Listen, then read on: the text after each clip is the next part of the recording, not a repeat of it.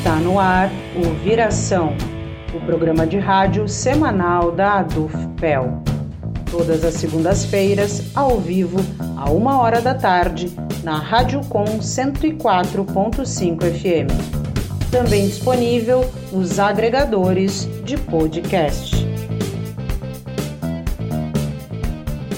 Está entrando no ar o programa Viração. Eu sou a Vanessa Silveira e hoje eu recebo aqui a militante feminista, antirracista, educadora popular e artista têxtil Eva Santos e também a Solane Gotardo, que mais conhecida para todo mundo de Pelotas como Mana, né? As pessoas aqui do movimento social conhecem a Solane como Mana. Ela que é integrante do Instituto Mário Alves. Hoje a gente vai falar aqui sobre o 8M aqui na cidade de Pelotas e também, obviamente, sobre as desigualdades né, de gênero que nós enfrentamos enquanto mulheres. Eva, Mana, sejam bem-vindas ao programa Viração. Primeiramente, eu vou pedir para vocês se apresentarem um pouco mais para os nossos ouvintes, falarem um pouco sobre a trajetória de vocês no movimento feminista aqui na cidade.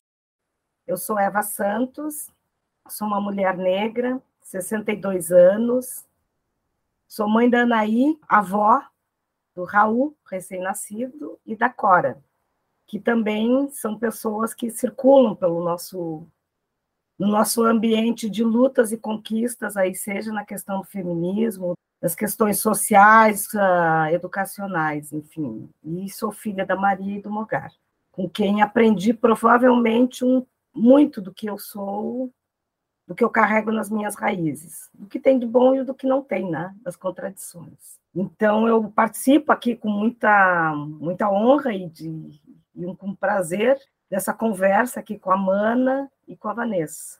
Estamos aí para conversar um pouco sobre os desafios do ser mulher e do viver nesse país com tantas com tantas diferenças.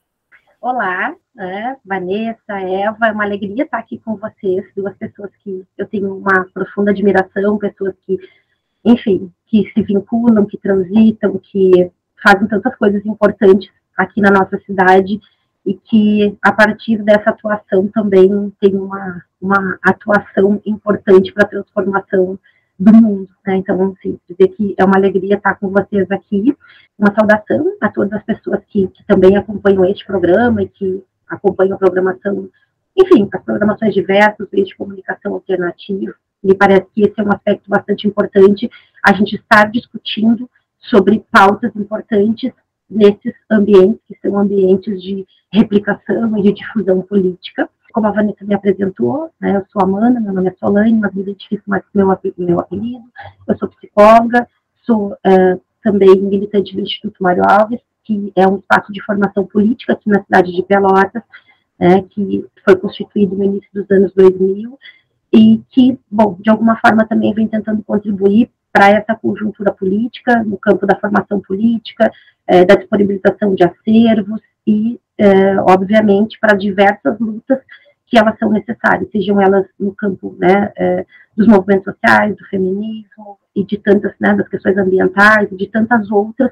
que de alguma forma se impõem como necessárias na nossa conjuntura.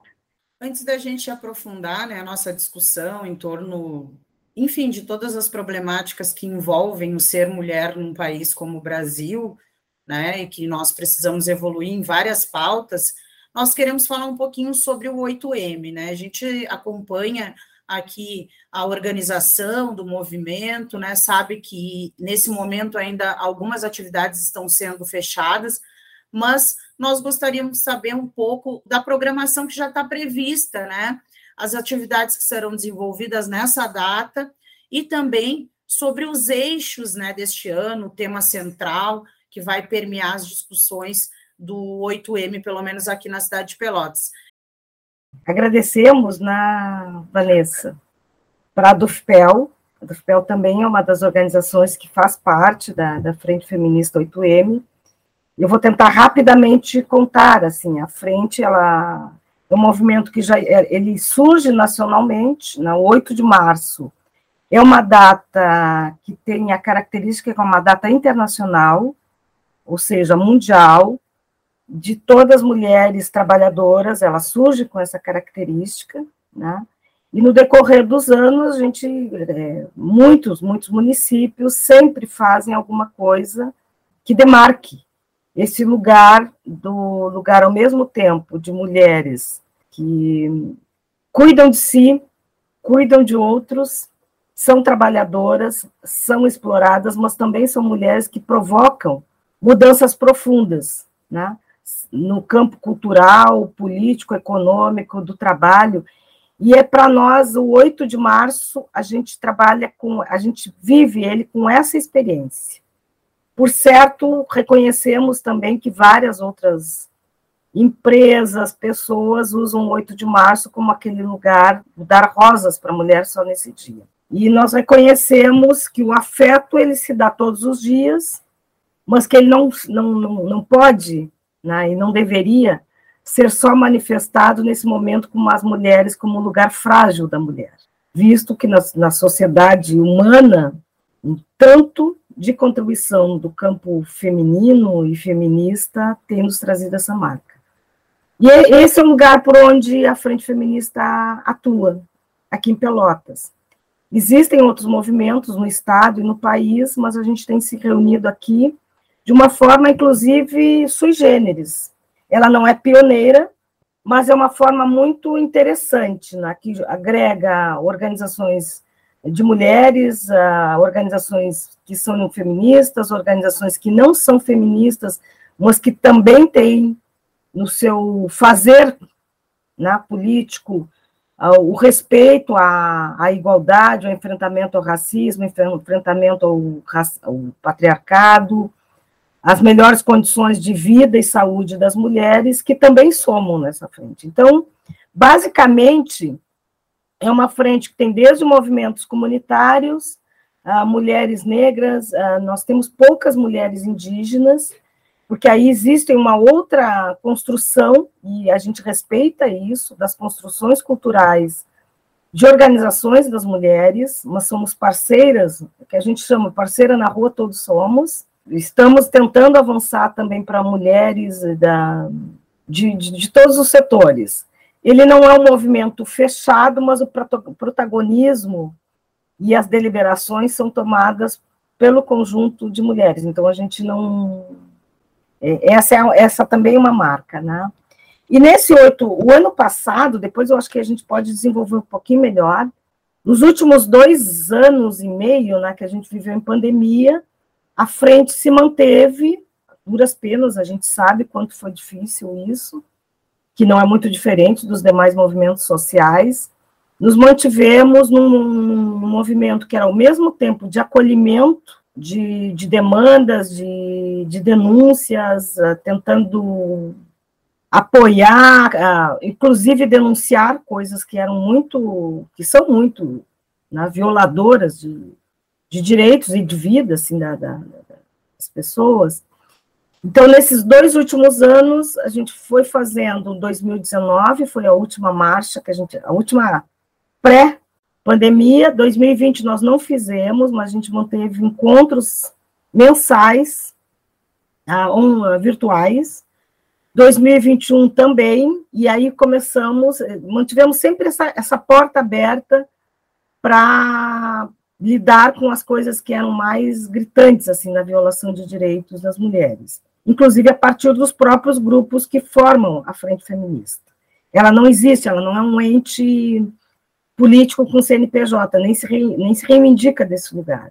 Se reivindica desse lugar exatamente isso, de prestar solidariedade entre os diversos movimentos e também apoiar e propor iniciativas no campo eu vou chamar melhorias, eu nem gosto muito dessa expressão, mas que garantam a, a sobrevivência, a qualidade de vida e o espaço ocupar a cidade. Eu gosto muito de usar essa expressão, que a gente sabe que não está tendo as violações contra as mulheres quando as mulheres chegarem finalmente um dia poderem ocupar as ruas e não se sentirem ameaçadas. Então, a frente feminista é, é uma frente plural No ano passado, nós ah, acabamos nos organizando aí a partir, da, principalmente no final do ano, do feminicídio da, da Salete. Fizemos um movimento junto com a família, respeitando o processo da família e enfrentando a questão dos feminicídios. Ah, existe no, no, no, Rio Grande do Sul e no, no país o Levante Feminista Nacional de Enfrentamento contra o Feminicídio, que também é uma frente, e dessa forma a gente vai se aliando, se aliançando nesse, nesses movimentos. Então, eu acho que é uma característica cada vez mais potente do movimento de mulheres que é atuar em rede. Somos diversas, diferentes, plurais, mas a gente tem tentado buscar o que é que nos une, o que nos unifica. E, além disso, atuamos muito na linha da. Começamos a fazer as Assembleias Populares de Mulheres, que foi um processo muito interessante, que a partir dessa pergunta que nunca cala. Por que, que as pessoas não chegam nos chamados movimentos de rua? O que, que acontece? E aí, quando a gente reverte essa pergunta e diz assim: o que, que acontece que a gente não consegue fazer as marchas nos bairros?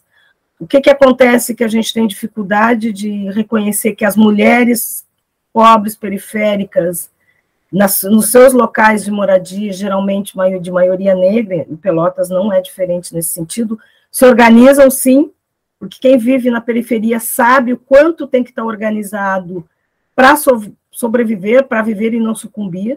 E aí, desde reconhecer os diversos arranjos educacionais, uh, culturais, coletivos, sobrevivência à pressão em muitos bairros do, do, do tráfico, em muitos bairros de, de, de aprisionamento de mulheres. Então, se tiver um tempo, a gente entra um pouco nessa questão também de quem são as mulheres mais violadas hoje por, por políticas de Estado. E o ano passado a gente se dedicou, embora não tenhamos conseguido uma vitória, mas a gente demarcou a importância da existência da delegacia 24 horas, a DEAN, Delegacia Especializada de Atendimento à Mulher, um funcionamento a 24 horas, que infelizmente ainda não é. Em Pelotas nós temos a, a Sala Lilás, mas isso não substitui a importância e a necessidade de uma delegacia qualificada, com profissionais que não, não rejeitem a, a denúncia, que acolham.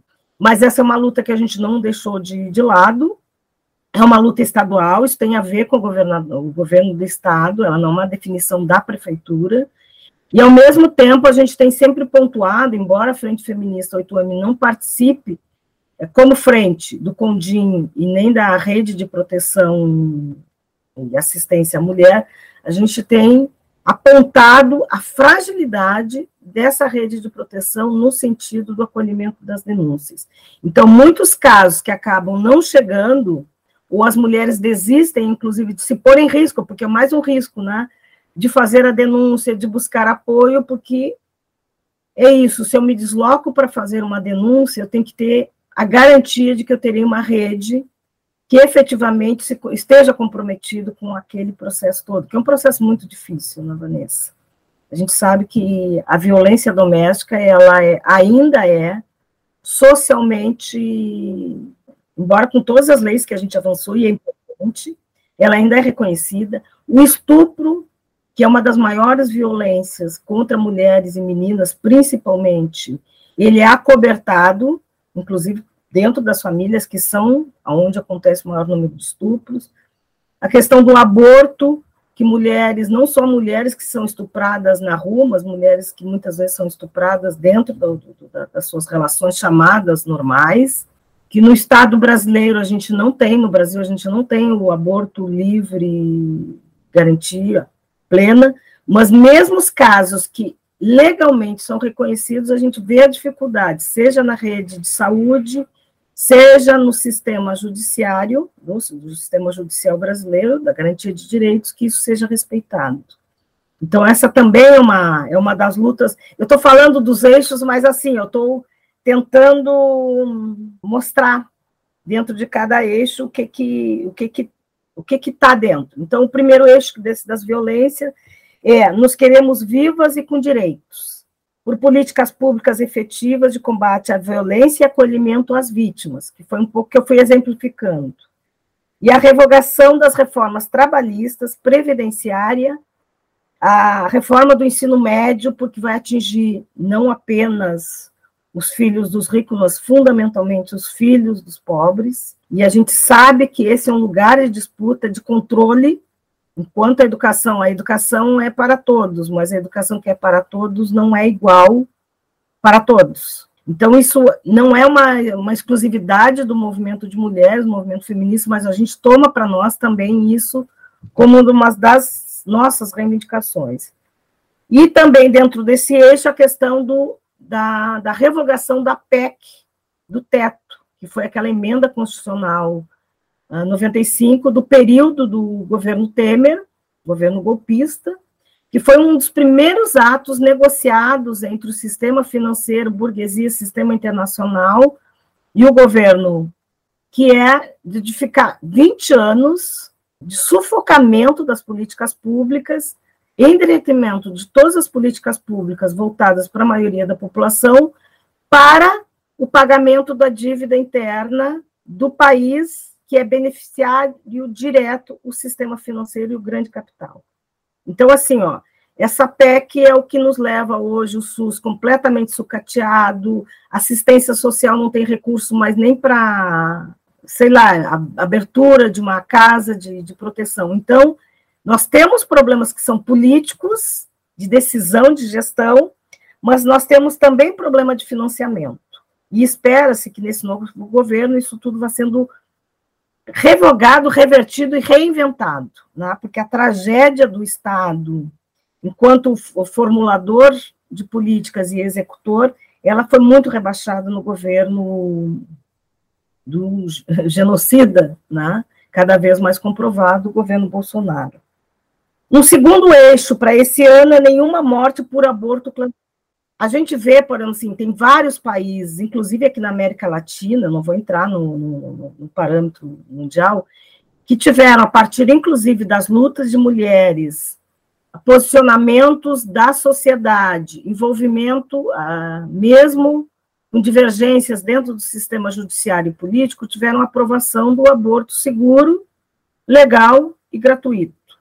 E que isso não reverteu num número absurdo, não teve fila de mulheres que engravidavam para poder depois, super felizes, abortarem. Isso não existe, isso é uma fantasia, uma fantasia perversa que tem jogado à morte milhares de mulheres e meninas, e a gente acompanha aí pelas redes nacionais as notícias, que isso não é só uma decisão, isso é, é de uma perversidade moral que a gente não consegue nem traduzir né? se a gente tivesse que procurar na gramática, que nome se daria para esse uso e abuso em relação ao, ao corpo feminino, a decisão, né? porque o aborto ele não pode ser uma decisão de Estado, ele deve ser uma decisão, o Estado tem que garantir as condições, mas pode e deve ser uma decisão da mulher, de quem está envolvido. E hoje no Brasil a gente sabe que nós temos ah, o aborto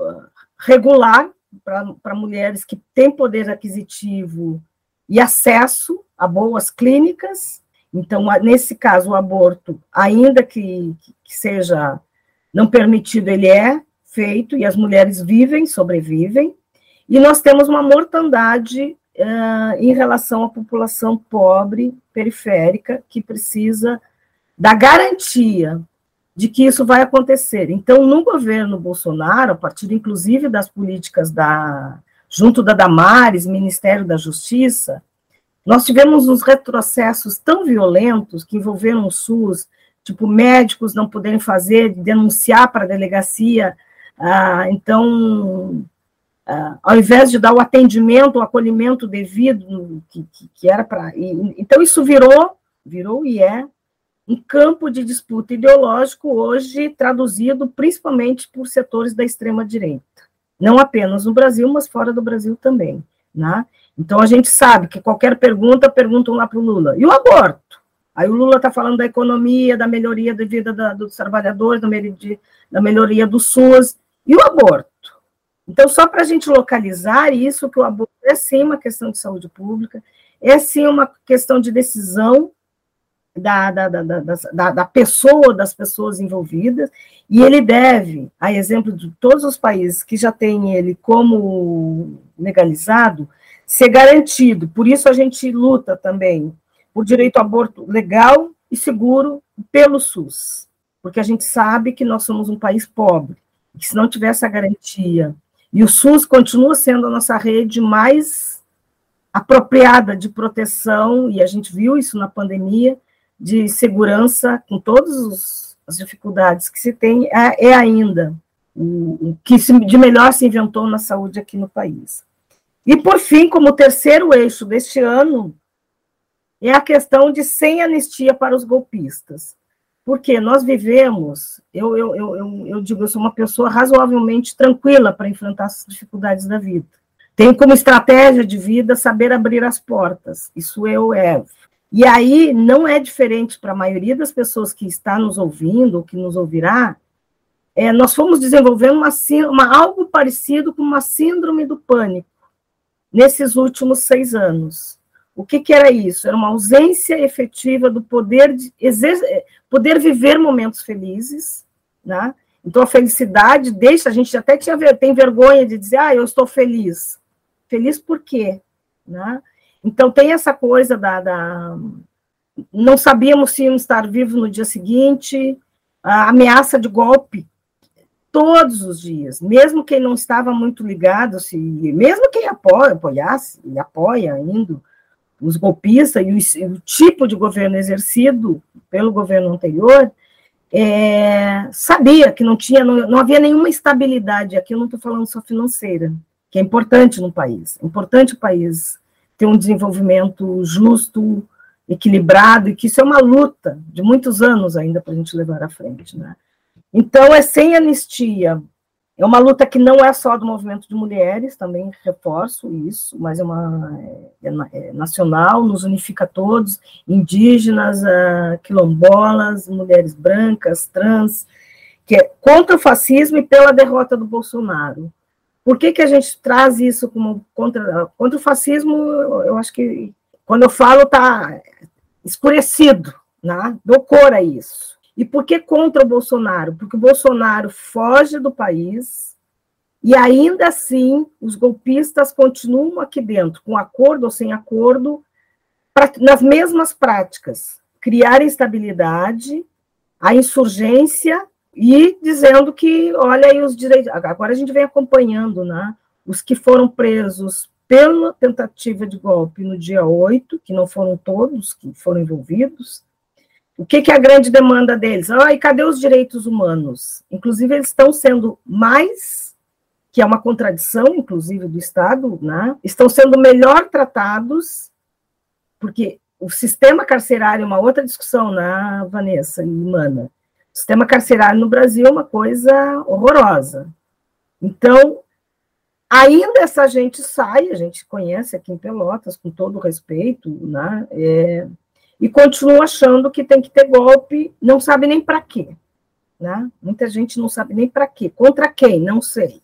Então, o, a Frente Feminista 8M se posiciona nisso, é sem fascismo, sem golpismo, pela garantia mínima e básica de saúde integral à mulher, direitos reprodutivos, questão de enfrentamento a todas as formas de violência, aqui as violências, elas se dão as mais diversas, aqui não, não, não a questão do capacitismo, do racismo, mas que nos pega a todas, algumas com mais violência.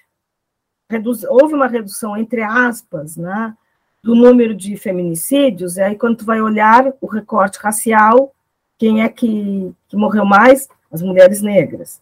Aí tu vê lá o aumento exagerado do, do, do estupro com feminicídio de mulheres jovens indígenas. Então, tu retoma todo o arcabouço colonial, de colonização, que não acontece aqui, mas o Brasil tem essa marca muito forte, de que os corpos continuam sendo pertencentes a domínio masculino.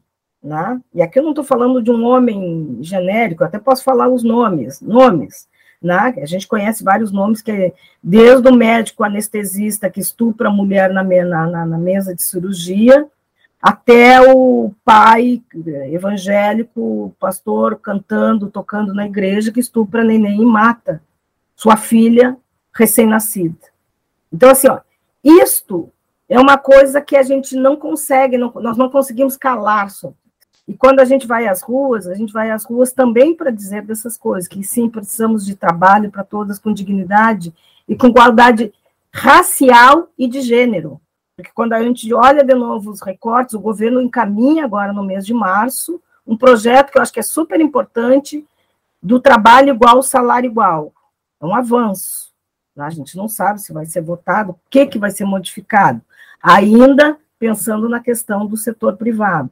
Então, eu me espalhei, mas eu acho que eu já fui falando sobre outras coisas, e eu acho que, é assim, ó, no geral, a marcha vai, acontecerá no dia 8 de março, no próprio dia 8.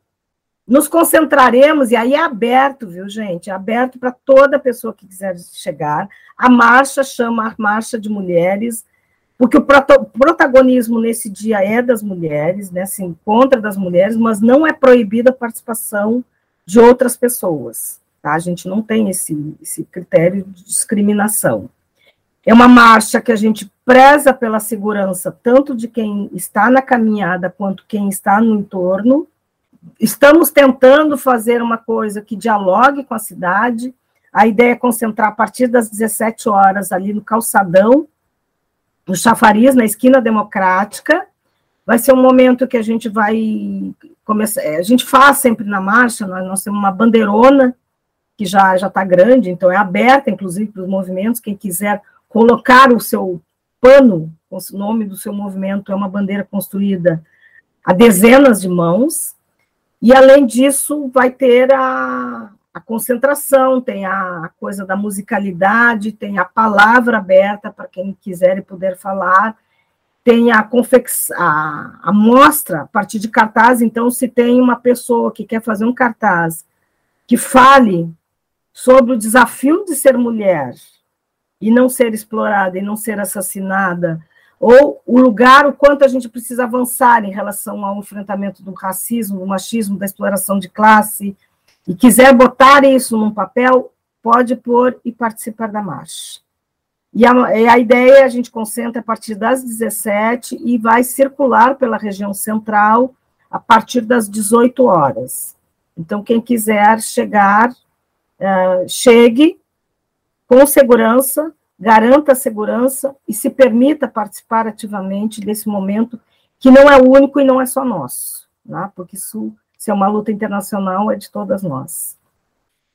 Eu estava aqui ouvindo a Eva, né, e o quanto isso é difícil, né, enquanto comunicadora, que trabalho há tanto tempo na área, principalmente trazendo as pautas do, dos movimentos sociais e políticos, enfim, feministas, porque a gente parece que está numa eterna uh, discussão que não avança.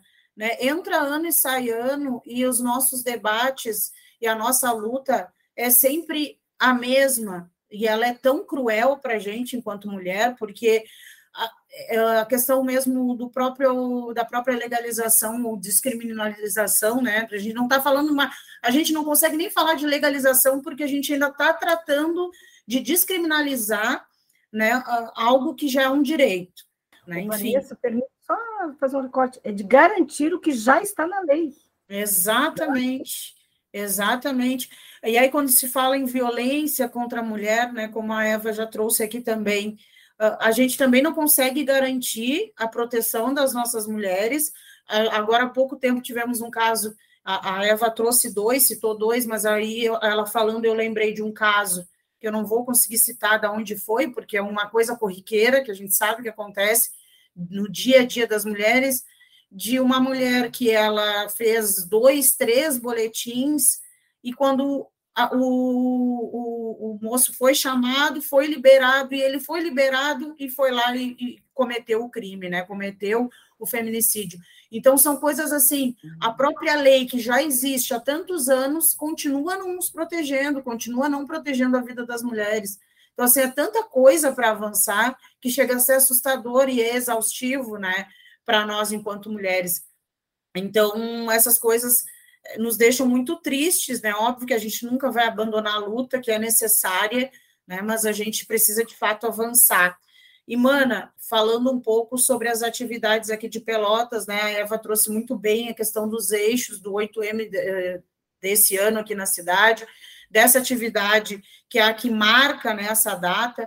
Mas aí eu queria te perguntar se, como nesses outros anos, eh, se existem mais atividades previstas para o mês de março e se essas atividades elas também vão se dar de forma é, descentralizada, né, ocupando alguns lugares, alguns bairros aqui da cidade, fazendo outras discussões, como bem disse a Eva, tão importantes, né, de diálogo de fato com as mulheres da periferia, que muitas vezes, óbvio, não vão, não vão estar presente, presentes nessas marchas que acontecem no centro, porque estão ali vivenciando outras coisas do seu cotidiano. É, a Eva fez esse, esse triângulo, esse arrasado super, super importante, muito consistente e, enfim, e trouxe eixos, ou pelo menos os aspectos mais importantes desse nosso processo recente. E enquanto eu, eu ouvia a Eva e te ouvia, Vanessa, também fiquei pensando sobre esse processo histórico e o quanto é importante, ou é fundamental que haja uma articulação muito profunda. E enquanto a Eva falava sobre os eixos do 8M e a gente pensa sobre a história das lutas das mulheres, a gente, é, uma palavra que ela é cara também para a luta das mulheres, ela, ela salta aos olhos, que é a questão estrutural. Quando a gente pensa sobre as lutas, a gente pensa sobre essa dimensão que é uma dimensão que demanda, que necessita, que impõe uma articulação muito profunda entre muitos segmentos. E aí a gente, né, nessa semana, circulou pelas redes, enfim, né, não sei exatamente, mas né, próximo aos 90 anos da, do, do, sufrágio universal, quer dizer, do direito ao voto no Brasil.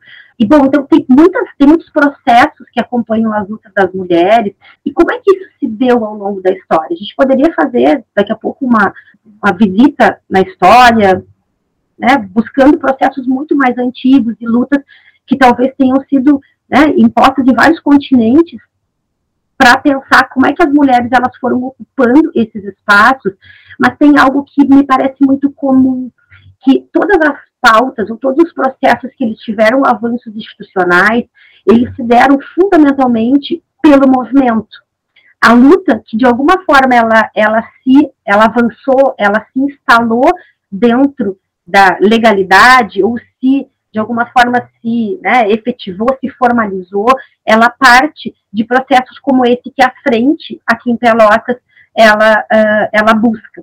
Né? Isso é uma questão assim também bastante, talvez bastante básica para a gente pensar, mas me parece que tem a ver com isso, o quanto as ações de coletivos, de grupos, essas ações que têm origem no movimento social, no movimento popular, nas próprias eh, agentes que se tornam, portanto, as protagonistas, como disse a Eva, o movimento 8M, ou a Frente 8M, ela é aberta, ela é um espaço aberto, mas protagonizado, pela, protagonizado pelas mulheres, quanto essa né, formulação, esse formato, ele acaba adquirindo ou promovendo um status muito importante para essas lutas, porque é falar né, de um lugar real, das vivências e da realidade das mulheres ou das pessoas que vivem é, determinados contextos.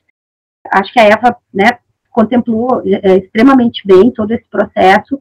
E, e, aí, enquanto eu também ouvia a Eva, eu fiquei pensando sobre as, né, se a gente fosse pegar talvez esses nossos últimos 20 anos, alguns marcos importantes da luta pelas mulheres. E duas situações me vieram assim, né, à mente que uma delas tem a ver com movimentos nacionais, que é a Marcha das Margaridas, para a gente falar das atividades de rua, das atividades que as mulheres talvez tenham encampado movimentos importantes. Eu fiquei pensando sobre a Marcha das Margaridas, que envolve um setor também, que é um setor bastante importante, que é as trabalhadoras e as mulheres do campo, que também é um desafio, é, um, é uma dificuldade para a própria luta urbana como a Eva trouxe, várias circunstâncias né, da luta com a periferia, de articular ou de se conectar com essas mulheres que ocupam outros espaços sociais, também pensar sobre a questão do campo, o quanto também a intersecção ou articulação com esses processos, ela é um desafio e é também uma necessidade, mas a Marcha das Margaridas, o quanto as Marchas das Margaridas também conseguiu ocupar esse espaço, E depois, né, pelos anos 2010, eu fiquei pensando sobre a questão da Marcha das Vadias, que também foi uma, uma é uma marcha que surge, ela nem necessariamente tem origem no Brasil, mas que no Brasil também ela, ela, ela acontece, e ela acontece também de uma forma bastante polêmica. Eu lembro que a Marcha das Vadias, ela, ela foi muito é, criticada justamente pelo nome e pela pauta, pela forma como as mulheres elas se, se expunham naquele momento, é, justamente dizendo que o que as mulheres elas reivindicavam era, era numa perspectiva revanchista e não numa, de uma forma igualitária, ou enfim, né, reivindicando direitos, porque as mulheres, de alguma forma, elas expunham os corpos, e que isso, de alguma forma, também expunha de forma mais sistemática. Então, muitas mulheres sofreram violência, né, justamente nos seus espaços de luta, como foi, né, como foram várias marchas das vadias em vários lugares do Brasil, aqui em Pelotas, 2012, se eu não me engano, 2011, 2012, foram anos em que as marchas aconteceram, e estou trazendo um pouco esses recortes para a gente pensar as faces, ou pelo menos as diversas formas, como a Eva representou a partir da palavra pluralidade, o quanto isso se, se insere no universo da luta das mulheres. Então, é, me parece que a luta feminista na cidade de Pelotas, a luta das mulheres trabalhadoras na cidade de Pelotas, ela foi é, ganhando, digamos assim, um contorno, um contorno histórico a partir dessas várias iniciativas, estou citando algumas, mas obviamente elas não são assim, se nem tanto resumo da atuação das mulheres, mas que mais ou menos a partir dos anos de 2014, 2015, desencadeiam, se reúnem a partir de uma frente, como a gente chama a Frente 8M.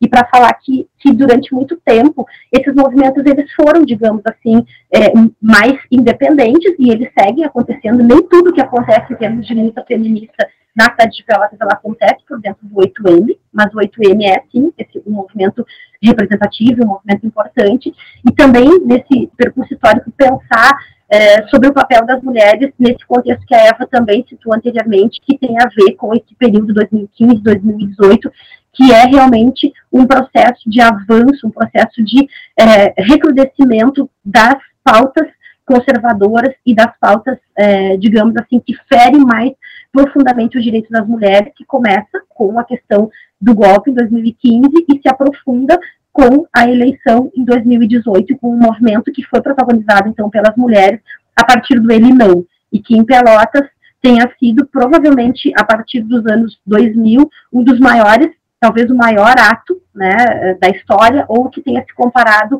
a, a, digamos assim, a, em termos de participação política, a, enfim, a eventos que há muitos anos uh, não ocorriam na cidade. Então, assim, para pensar o quanto a luta das mulheres, ela está calcada, ela está colocada nesse ambiente estrutural, por isso os, os eixos do 8M costuram, ou de, de alguma forma falam sobre direitos reprodutivos, sobre né, uh, a questão das violências, mas vão também falar sobre a conjuntura política, né? Como muito bem trouxe a Eva, como é que isso se expressa nas políticas da saúde, lá no SUS, nas políticas para a educação e assim por diante. E aí, para falar um pouco sobre essa programação, me parece que o próprio 8M, identificando essas questões mais estruturais, foi também desenvolvendo o seu calendário de luta de uma forma mais estendida.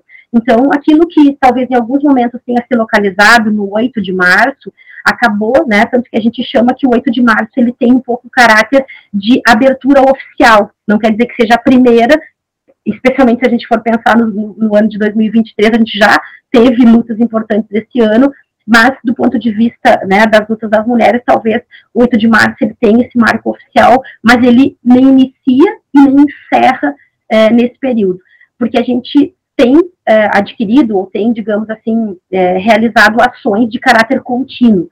E contínuo no sentido né, de, de, do envolvimento com as diversas pautas, os exames pré-câncer, né, o, o, caso dos citopatológicos na cidade de Pelotas, esse caso que a Eva também trouxe, que a frente, o ano passado, atuou fortemente, ou pelo menos tentou, né, a partir do seu coletivo, contribuir, que foi com o caso é, de feminicídio, que foi o julgamento é, dos, dos, responsáveis, no caso é, da Salete. Então, assim, há um calendário, digamos assim, de atuação constante, as pautas que envolvem aí delegacia, etc., mas também uma atuação que vai para dentro das escolas, das instituições de ensino, que vai para outros lugares da cidade a partir né, das assembleias e das reuniões com outras mulheres, de forma descentralizada ou em, em, comunidades, digamos assim.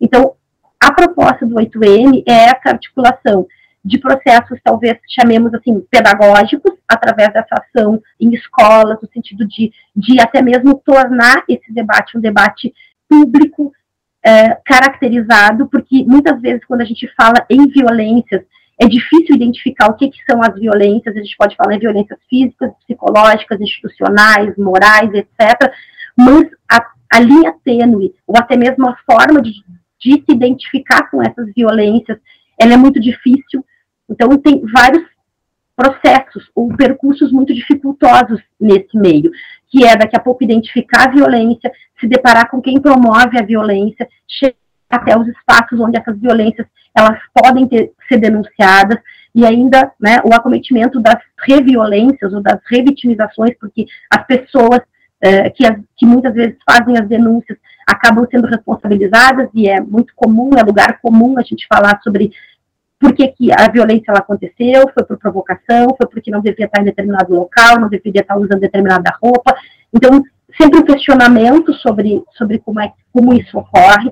Então, há um processo pedagógico, há um processo educativo que ele é fundamental, e especialmente quando a gente pensa nessa perspectiva estrutural e de construção de uma outra cultura que não essa cultura de, de ataque aos direitos das mulheres. A questão das denúncias, também, né, é, das denúncias em termos do acolhimento de rede, de como os, os, feminicídios e de quem são os promotores dessas violências, essa questão do aborto, que inclusive, né, a gente tem entendido que ela é algo fundamental, é, e aí para pensar, né, trazer mais um caso entre esses que vocês já trouxeram, ontem a gente teve a notícia do falecimento de uma criança aqui no Rio Grande do Sul, é, era um caso de gêmeas siamesas, e que a família lutou, era os médicos já haviam identificado como é, que o desenvolvimento, ele era um desenvolvimento, é, é, qual foi a palavra que foi qualificada, é, inviável, os médicos haviam definido, já haviam, já havia esse entendimento, a família utilizou todos os recursos possíveis, né, até o STF, não pôde, não pôde executar né, a, a, interrupção da gravidez no momento que a família, a família desejava, as, as crianças nasceram, elas tiveram um desenvolvimento é, de mais ou menos é, três a quatro meses, e ontem né, a família já havia esgotado todos os recursos financeiros, ela teve que se mudar para Porto Alegre para poder se manter próximo, né, porque as crianças, a criança, no caso, elas eram, né, elas haviam, o corpo não estava separado, então era, eram duas meninas ligadas por órgãos comuns, então a família enfim, fez inúmeras campanhas, vendeu muitas coisas que precisava, quer dizer, então é uma família que provavelmente, né, tenha passado por uma violência, por algo que é, marque histórica, né, na história dessa família, justamente por conta de, da impossibilidade de o Estado acolher, compreender uma demanda que é uma demanda uh, que, enfim, tinha todas as suas evidências prévias em termos de inviabilidade. Então, assim, me parece que são muitas as demandas, muitos, muitas as necessidades e muitos os campos em que a gente precisa, de alguma forma, atuar. Por isso, a marcha, por isso os processos que articulam as instituições de ensino, por isso as conversas com a comunidade, por isso, né, o próprio 2023 a gente também pretende organizar um seminário, tem uma data definida, provavelmente para os meses de maio, ou, né, enfim, mais adiante, para o meio do ano, o seminário para que o movimento também possa pensar, se repensar diante da sua complexidade. Hoje, a Frente 8M ela articula mais de 20 coletivos e organizações né, que envolvem entidades sindicais, coletivos feministas da cidade, movimento estudantil, movimentos sociais de forma geral, e também isso requer uma elaboração sobre, porque a gente sabe que a gente não fala sobre feminismo, mas a gente fala sobre feminismos, e a gente tem uma diversidade bastante importante que ela também requer que a gente em alguns momentos pense sobre o que é, o que pode ser particular e o que é coletivo, né, utilizando a expressão que a, que a Eva trouxe antes, o que é possível as ruas acolher em termos de lutas, de lutas coletivas, mas também o que é particular de cada um desses, desses, dessas organizações, desses movimentos, enfim. Então, me parece que a gente tem, né, em termos de 8M, em termos de frente feminista, uma necessidade ou talvez uma atuação, um papel né, social muito importante, porque ele realmente se vincula a várias frentes e inúmeros desafios para serem pensados. E Gurias trazendo um pouco a discussão de uma maneira mais é, voltada aqui às políticas públicas ou envolvimento do governo, dos representantes aqui da cidade de Pelotas em relação às pautas feministas, né, das as pautas do movimento feminista da cidade, é, de que maneira é, a visibilidade dada ao 8M vem auxiliando nessa organização, tanto do movimento, mas também em relação ao comprometimento do poder público em relação às pautas locais. Vocês têm percebido um comprometimento uh, do, do, poder público com as pautas feministas? Eva. É, vou tentar ser mais breve dessa vez.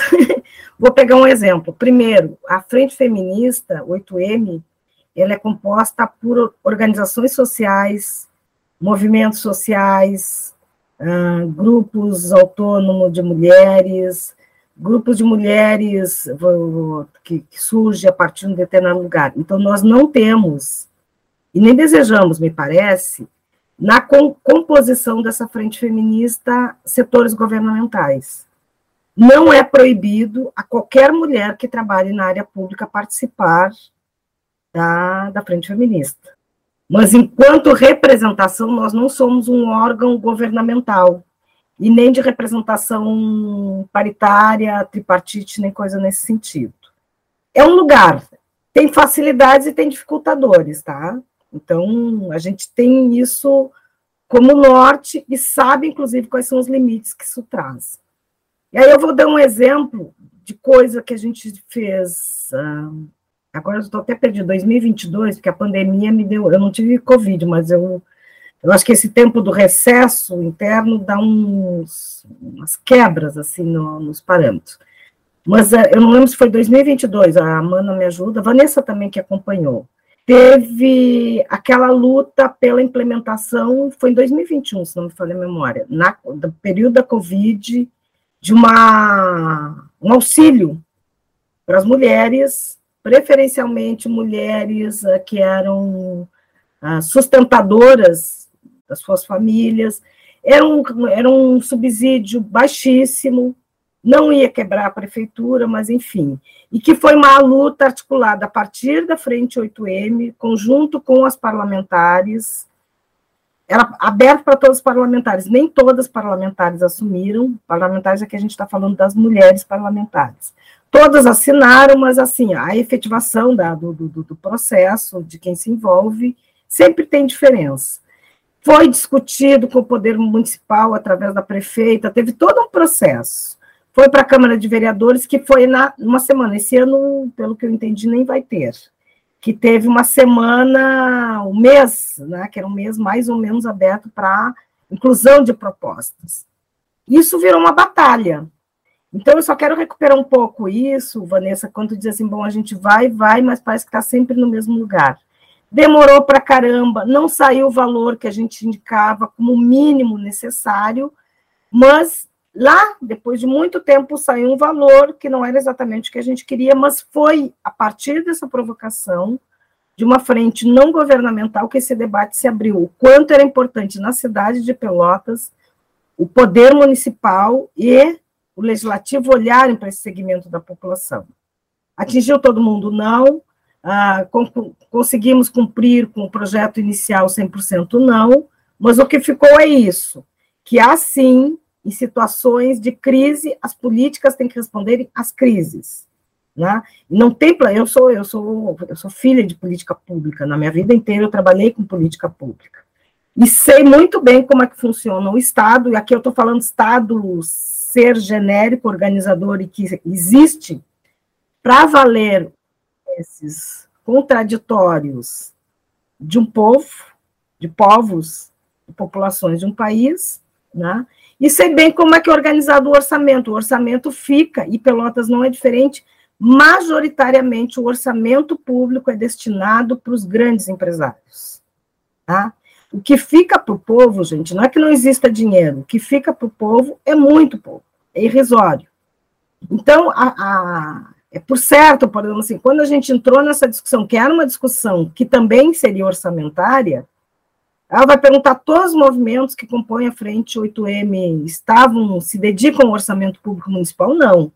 Mas abriu um caminho para os anos seguintes de começarem, inclusive no parlamento, a pensarem que parte desse recurso, pelas emendas impositivas, que não a criação da Frente 8M, né, que é uma negociação outra, que pelas emendas eh, impositivas no orçamento, os vereadores e vereadoras podem e devem apresentar propostas que contemplem políticas públicas de interesses à maioria das mulheres. Então, só estou querendo dizer assim, ó, que uma ação que ela não resulta em 100% de efeção, ela abre também um caminho. Qual o problema na Vanessa Mana? A gente tem poucos estudos e tem pouco tempo, inclusive, para se dedicar a olhar esse percurso, a ver, de fato, onde houve impacto ou não houve impacto. Então, assim, ó, quando a gente vai pensando isso, na cidade de Pelotas, nós fizemos uma mobilização em setembro, e a, eu, só, eu, só, vou reforçar o que a Mana já disse. Eu vou dar um exemplo. Por exemplo, é, tem um grupo autônomo de mulheres, participa da Frente 8M, o que não tira o protagonismo do GAMP nas lutas e nas pautas que o GAMP caminha na cidade. Deixa eu pegar um outro exemplo. O IMA. O IMA participa do, da Frente Feminista tem uma agenda de ações que funcionam independente, mas o estar na frente feminista indica que o IMA vai ter que repensar nas suas ações as questões estratégicas em defesa e garantir os direitos das mulheres. Não sei se isso vai. Eu só estou dando isso como exemplos delineadores. Então, em setembro, a gente fez uma manifestação na frente da delegacia uh, da mulher aqui em Pelotas. Era um sábado, e nós fizemos no sábado exatamente para demonstrar que num sábado à tarde, numa cidade que gira 24 horas, Pelotas não é uma microcidade, que gira 24 horas, os crimes acontecem, as violências, os ataques acontecem a qualquer horário, a delegacia fecha depois das 17 que nós estávamos lá, nós nem queríamos entrar na delegacia, no ato não era de ocupação da delegacia, era um ato para mostrar que naquele momento que era tão importante estar aberto aquele, aquele serviço público, não estava. Nós poderíamos ter feito aquele ato à meia-noite, que é um horário que as mulheres sofrem violência e precisam da delegacia e não está aberto. Não quer dizer que não tem o um atendimento, tem nas demais delegacias, mas naquela não está. Então, aqui eu quero falar de uma coisa, Vanessa, que não está na nossa pauta aberta, que é da violência institucional do Estado. Então, assim, a gente avança, avançamos sim, Gurias, a gente não pode se perder. Nos períodos dos governos democráticos, houveram avanços em relação à garantia da, do exercício e da, da, eu vou falar execução, um nome horroroso, né? Mas da, da garantia do aborto legal e seguro, os previstos em lei. Houve aprovação da Lei Maria da Penha, aprovação dos casos de transfeminicídio, de é, vira crime a questão do, do, racismo, e agora, já neste novo governo, da intolerância racial ser tipificada do mesmo, da mesma forma do racismo. Houveram, uma, houveram aqui, eu, eu, eu, é óbvio, né, quando a gente abre a pauta, abre a pauta sim, então vamos fechar. Há, nos períodos de governos democráticos, sim, houve aprovação, que essa é uma celeuma principalmente para as mulheres burguesas brancas, que foi a aprovação em relação às trabalhadoras domésticas. Não vamos nos enganar e nem só ficar focados no filme. Mas isso é uma coisa que este país, a sua classe, não uso a classe, os seus setores minoritários ricos, principalmente aí é uma questão que nós, enquanto mulheres, precisamos sempre enfrentar, somos todas mulheres, enfrentamos as, as violências, mas nós enfrentamos isso de formas diferentes, elas nos abatem de forma diferente. Então, eu sempre trato esse caso das mulheres, das trabalhadoras domésticas, é um espinho atravessado. A questão das mulheres indígenas, das cotas, Que coisa é essa? E quem entra, em maioria, pelas cotas uh, educacionais? São mulheres, mulheres negras, mulheres indígenas, mulheres que vão produzindo conhecimento e saber, que começa, que subverte toda uma lógica de construção. E a gente vê isso aqui em Pelotas, né, Vanessa? Nós temos, eu vou pegar só três exemplos de mulheres negras, que é pelo segmento que sempre eu. Eu falo de mulheres, mas eu, eu não, não retiro a minha condição, né? E essa condição me acompanha por escolha, por definição autoral. Nós temos casos, vou pegar Francisca de Jesus, Simone Fernandes e a Patrícia Morales. Três mulheres na academia, tem outras, tá? Daiane Mollet, tem, tem outras, né? Vou pegar essas porque são pessoas que eu acompanho mais direto. Estão produzindo conhecimento, estão remexendo no passado histórico de Pelotas assentado no escravagismo, que trazem a, luz, e essa luz não é a luz só do sol brilhante, que a gente, a gente sempre fica achando que em Pelotas só vale o que é rosado e o que é do doce. A gente não quer falar do que é culturalmente estruturante nessa cidade, que são do povo escravizado conhecedor. Né? A gente sabe que a, a, tem um, um, tanto de criação, de sustentação dessa cidade que é a partir desse. e que há a partir do, do trabalho de mulheres. Bom, quando a gente diz assim, ah, nem todas as mulheres a gente atinge, não, nenhum movimento, Gurias, nenhum movimento se pretende e tem a capacidade de atingir 100%. E se atingir 100% é porque é tão violento que incluiu, inclusive, os que não suportariam estar juntos. Então, por isso que eu, eu não acho, eu, eu, eu me traduzo na, na luta política, na vida afetiva, seja amorosa, de, de amigos, como minoria. Não minoria uh, genérica, mas como minoria minorizada pelo poder que, que existe. Então, assim, a Frente 8M, ela não, não quer dizer que ela vai conseguir interferir diretamente no, no andar da prefeitura, por exemplo, em relação às políticas públicas, mas as mulheres que participam da Frente 8M se reforçam nesse movimento da frente conseguem, a partir desse lugar, no, seja no Condim, seja no, no, na, na, em outros espaços, de traduzir e colocar isso a público. Sim, e eu gostei que a Eva ela abrangeu várias outras questões que a gente tinha aqui para fazer, né? Trouxe é, de claro, de certa forma, né? Porque óbvio que se a gente fosse falar da realidade, por exemplo, das mulheres especificamente negras, indígenas, nós poderíamos gravar outro programa em relação uh, à luta das mulheres, né? Porque é um recorte extremamente importante e a gente sabe qual que é a realidade, né, dessas mulheres, mas tem muita gente que parece que ou ignora, né, ou se faz que não enxerga o quanto existe essa diferenciação dentro da nossa sociedade, infelizmente.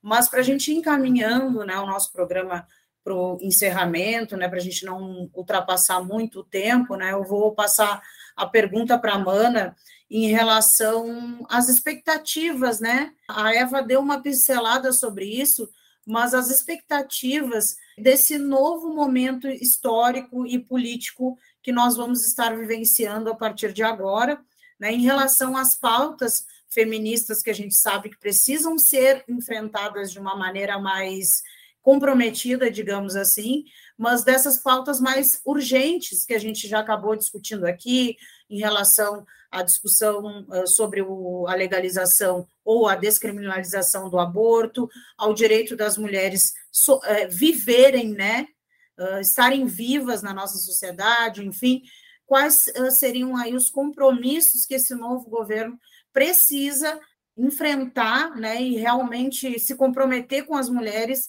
o que, que a gente espera enquanto movimento feminista. E depois, claro, se a Eva quiser complementar a fala da Mana, para a gente ir finalizando o programa de hoje.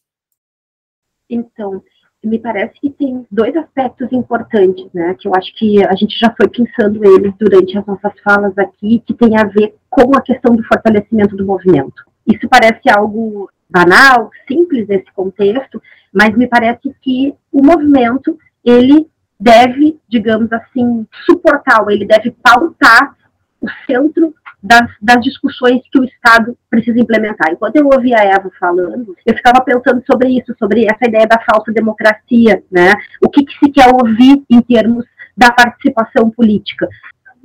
A frente 8M, por vários, né, por vários, vários momentos, ouvia as representantes do Condim, ou pelo menos aquelas que participam do 8M, participavam do 8M, discutindo ou levando as pautas e as dificuldades que era pautar determinados temas dentro do próprio Conselho Municipal da Mulher.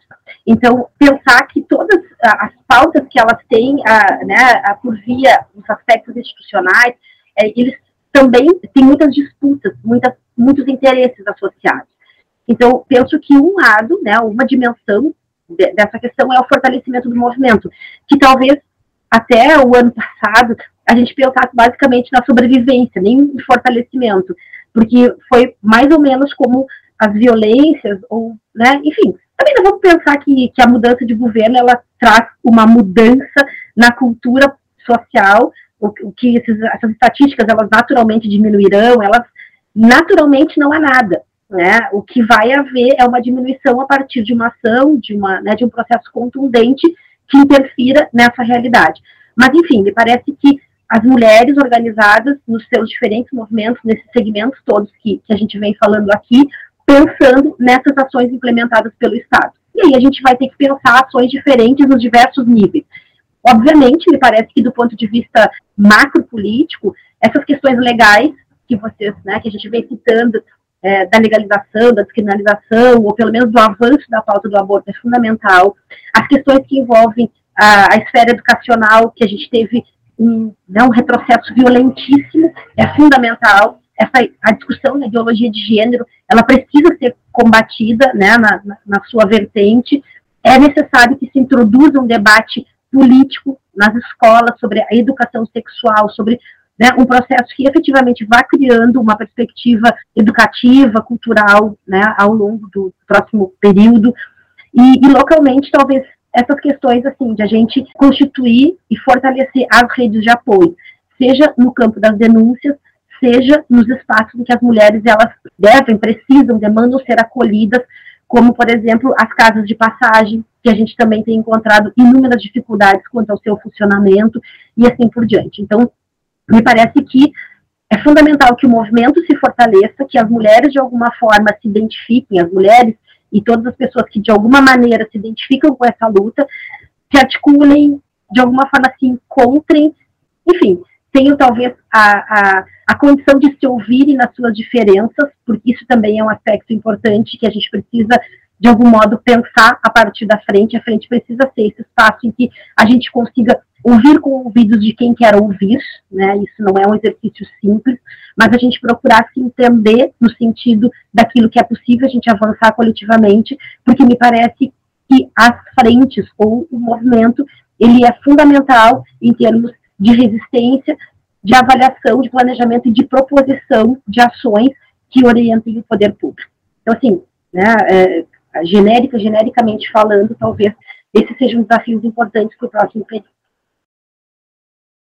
Eva, querida, quer complementar? Se não, eu também queria pedir para que tu fizesse um chamamento, mais uma vez, para o dia 8, para demarcar aqui dentro do programa também essa data, os horários, os encontros que vão acontecer.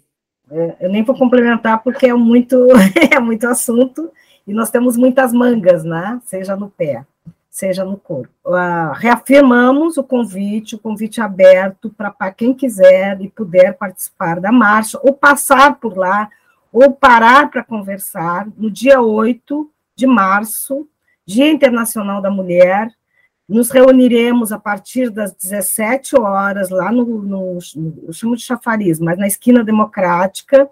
A gente sabe que aquele é um lugar muito tumultuado, mas a ideia é exatamente essa, né? Nós vamos estar no meio do tumulto. E que é um tumulto onde a maioria das mulheres que circulam ou trabalham no comércio são mulheres. Então, nos interessa, inclusive, por causa disso. Então, dia 8, a partir das 17 horas, vai ter um encontro uh, leve as suas questões, conversem com as pessoas, conversem entre si. E aí o que a gente tem pedido é quem quiser ou tiver atividades que vá fazer no seu bairro, porque tem várias coisas acontecendo na né, Vanessa e Mana. e quiserem de alguma forma distribuir solidariamente, a gente ajuda na divulgação, compartilha o fazer conjunto. Então, acontecerão outras atividades, vai ter o, o almoço das mais velhas no Quilombo, onde é, várias de nós participamos. Acontecerá, tem uma feira vegana no dia 11, na Praça Coronel Pedro Osório, ali, que é uma, uma feira que já existe, mas que também a Frente Feminista 8M está convidada. Agora, em março, acontecerá uma na, no Museu da Biblioteca Municipal, um espaço para ativistas, uh, e várias de nós participaremos, a partir, seja de exposição do que se produz, sejam a partir de rodas de conversas que acontecerão, mas isso tudo a gente vai divulgando na página da, da Frente Feminista 8M, no Facebook, é arroba 8M Pelotas, e no, no Instagram, né? mesmo, mesmo arroba. Então, quem puder, acompanhe, compartilhe, participe, nos questione, provoque, ajude a construir uh, perguntas e respostas, né? Porque é isso, movimento é exatamente essa capacidade que a gente tem de se sentir comovido pelo que nos incomoda pessoalmente ou pelo que nos incomoda universalmente. Que enfrentar o capitalismo e o colonialismo, o racismo e o patriarcado não é coisa só para as mulheres. Esse é o nosso chamado, agradecimento imenso, Vanessa. Ficamos abertas aí, sempre que a do FIEL quiser nos chamar para essas pautas estranhas, né, estaremos à disposição. Obrigada para todas as pessoas que acompanham o programa. Obrigado, então. Eu ouvi aqui hoje no programa Viração a Eva Santos, que é militante feminista, antirracista, educadora popular e artista têxtil. Também a Solane Gotardo, com quem eu me referi aqui durante a entrevista como Mana, né? Porque é como ela é mais conhecida que é integrante do Instituto Mário Alves, também faz parte da Frente 8M, né? E a gente estava aqui tentando conversar um pouco, dialogar sobre a pauta feminista, tanto na cidade quanto de, no âmbito mais geral, e falar também um pouco sobre o movimento do 8M na cidade e dessa data tão importante é, que demarca a luta das mulheres, uma das datas, né? Enfim. Muito obrigado, meninas. Até uma próxima oportunidade. Um ótimo dia para vocês. O Viração é o programa de rádio semanal da Associação de Docentes da UFPEL, a DUFPEL, seção sindical do Andes Sindicato Nacional. O programa é apresentado todas as segundas-feiras, uma da tarde, na Rádio Com 104.5 FM. Você também pode ouvir o Viração a qualquer hora nos agregadores de podcast e no site da Dufpel. O programa de hoje foi apresentado pela jornalista Vanessa Silveira e editado por Gabriela Vensky. A coordenação é do professor Luiz Henrique Chu, vice-presidente da Dufpel. A música que você está escutando é Welcome to the Show de Kevin MacLeod, uma trilha de direito livre disponível em filmemusic.io. Para mais notícias, acesse adufpel.org.br e arroba adufpel no Instagram, Twitter e Facebook. Se tiver alguma sugestão de pauta, escreva para imprensa@adufpel.org.br. Agradecemos a audiência e até mais.